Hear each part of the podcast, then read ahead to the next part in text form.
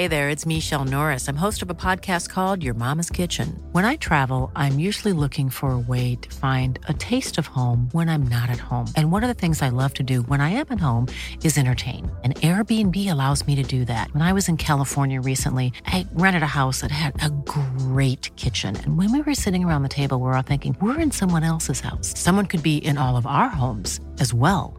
If you have a home, but you're not always at home, you have an Airbnb.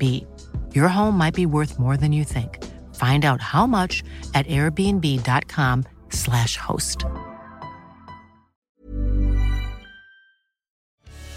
Entre constat et état d'urgence, entre grands combats et petits gestes du quotidien, notre chère planète, c'est le podcast Environnement du Dauphiné Libéré. Entre Grenoble et l'Antarctique, il fut le compagnon de longue date de Claude Lorius, avec lequel il a participé à la découverte qui a bouleversé l'humanité, pointant la part de l'homme dans le dérèglement climatique. On avait ce rêve de retrouver les variations des gaz à effet de serre dans l'atmosphère.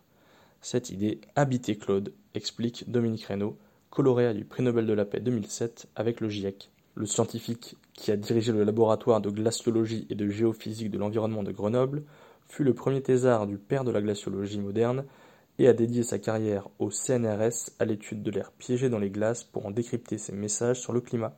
Dominique Reynaud raconte les premières intuitions de Claude Lorius et comment l'illustre chercheur, dès 1965, illustrait sa thèse avec les bulles des glaçons de son verre de whisky à l'heure de l'apéritif sur la côte du continent blanc. Témoignage, un reportage d'Antoine Chandelier.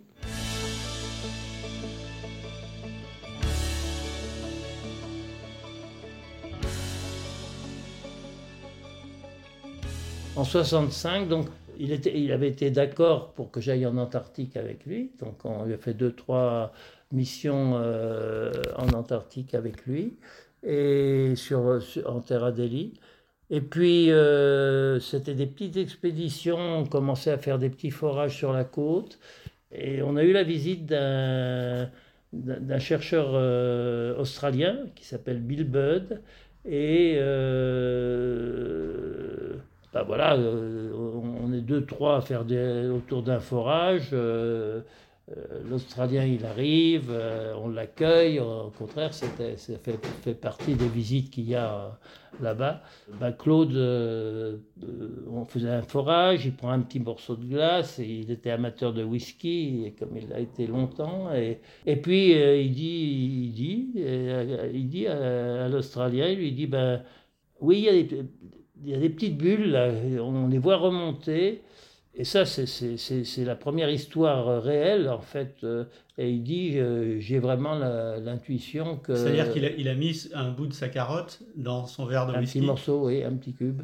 Et, et puis il a dit ben, Regarde, des petites bulles qui montent. Euh, moi, je pense que. C'était les bulles qui s'échappaient du glaçon Oui, bien sûr. Bien sûr. Comme dans un verre de, de, champagne. Parce qu'il oui, il avait aussi ce, ce, génie de finalement euh, de populariser, de, d'expliquer euh, les choses simplement. Mhm. Et ça, ça c'est très bien. Alors, vous dire que le premier jour où j'ai rencontré, il ne l'a pas dit comme ça. Mais euh, quand, il dit, quand il dit, je pense que c'est un sujet super intéressant pour une thèse, ça voulait dire ce que ça voulait dire. Je pense qu'il avait déjà, bien sûr, cette idée-là c'est bien caractéristique de Claude. C'était, ça faisait, c'est une partie de son génie qui était euh, d'être capable d'expliquer les choses tout simplement et, de façon compréhensive, quoi. Je pense que c'était, c'était effectivement la réalité. On voyait les bulles et en même temps, euh, c'est une très belle illustration pour expliquer comment euh, déjà en, 65, mais probablement avant, il avait cette idée qu'il avait. cette expérience, c'était la première fois qu'il la, qu'il la faisait, non Ou il avait. C'est rien, vous savez. Et du coup, c'est devenu l'histoire qu'on raconte. C'est devenu l'histoire qui est réelle, oui. Qui est, qui mais il avait déjà, avant cette expérience, le, Je pense, oui. Quand il vous demande d'étudier les bulles, c'était déjà avant, de toute façon. Oui, ben, il n'y a pas que ça. Hein. Dans les bulles, il y a plein d'autres messages. Il n'y a pas que les mm. gaz à effet de serre. Et puis à l'époque, euh, il lui dit euh, Regarde, Bill, euh, les, regarde les bulles, c'est de la glace qu'on qu'on vient de prélever, qui est, qui, qui, est probablement âgée. Et là-dedans, il y a de l'air. Et, et, voilà. c'est probablement en analysant ces, ces, terres, on va retrouver les variations passées de l'atmosphère, oui. oui, bien sûr. Puis il parlait à un scientifique en plus, donc c'était voilà, où il fallait commencer à regarder la composition et ça a été très difficile parce qu'au début euh, euh, ça marchait pas, ça veut dire qu'on trouvait des, des, des, teneurs en gaz à effet de serre, surtout le CO2, on, voulait, on, pensait bien que, que le CO2, on, parlait déjà du CO2 comme... Euh, comme influençant le climat. Hein.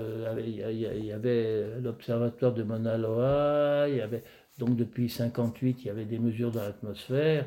Et donc euh, Claude, il était bien au courant, puis euh, nous tous, on était au courant de, ça. Et donc, euh, bah oui, on avait ce rêve de finalement de retrouver les variations des gaz à effet de serre avant que l'homme n'ait pu, n'ait pu modifier l'atmosphère.